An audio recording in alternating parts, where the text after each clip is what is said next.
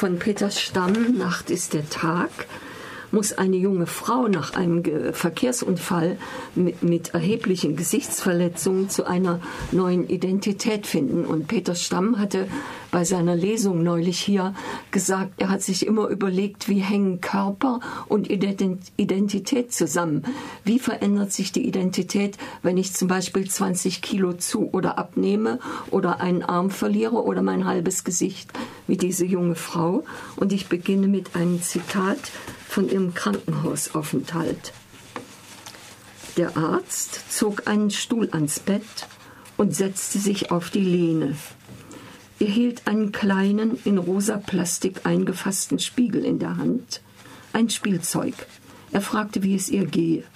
Besser, sagte Gillian. Ich bin wieder da. Zum ersten Mal konnte sie sich erinnern. Zwei Tage, sagte er, als sie ihn fragte, wie lange sie schon hier sei. Einen Monat, ein Jahr, es hätte sie nicht gewundert. Wir mussten ihnen ein starkes Schmerzmittel geben. Das war kein schlechter Trip, sagte Gillian und versuchte zu lachen. Als sie die Hand hob, hielt der Arzt sie fest, mit einer schnellen, aber sanften Bewegung. Nicht, sagte er. Sie sollten die Stelle nicht berühren. Er fing an, ihr Gesicht zu beschreiben, wie einen Gegenstand, es war eine sachliche Bestandaufnahme, aber Gillian begriff nicht ganz, was er sagte.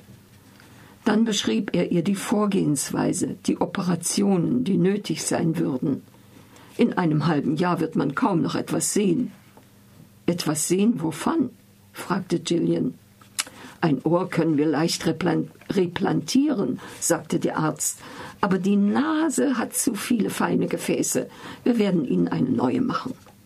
Das sieht im Moment nicht sehr schön aus, sagte er, aber ich glaube, es ist gut, wenn Sie es sich anschauen. Gillian schloss die Augen, öffnete sie wieder und streckte die Hand aus. Der Arzt reichte ihr den Spiegel. Sie drehte ihn hin und her wie eine Waffe, von der sie nicht wusste, wie sie zu bedienen war. Sie sah das Fenster, die vielen Blumensträuße, die im Zimmer standen, die Tür und das Gesicht des Arztes. Er lächelte und stellte eine Frage, aber sie hörte nicht hin, bewegte immer noch den Spiegel, als suchte sie den richtigen Ausschnitt und ließ ihn dann sinken.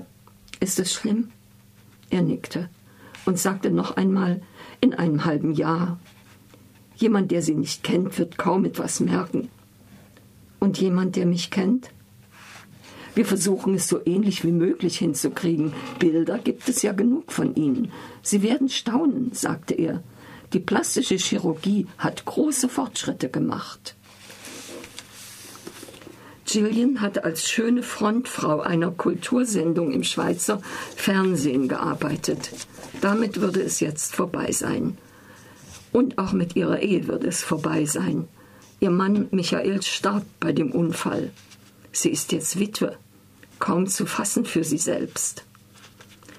Während des Krankenhausaufenthaltes und der Zeit danach allein zu Hause gibt es immer Rückblenden, Rückerinnerungen an ihr Leben vor dem Unfall, an ihre Ehe, die ihr jetzt wie inszeniert vorkommt, wie ein Spiel, und an den Beginn einer Beziehung zu einem Maler.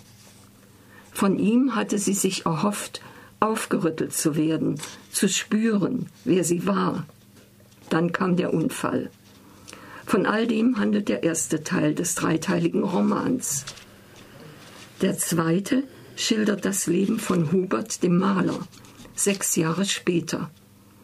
Der befindet sich seit Jahren in einer Schaffenskrise und jetzt auch in einer Ehekrise. Er nimmt eher lustlos die Einladung eines Kulturzentrums in den Schweizer Bergen an und trifft dort auf Gillian, nicht ganz zufällig.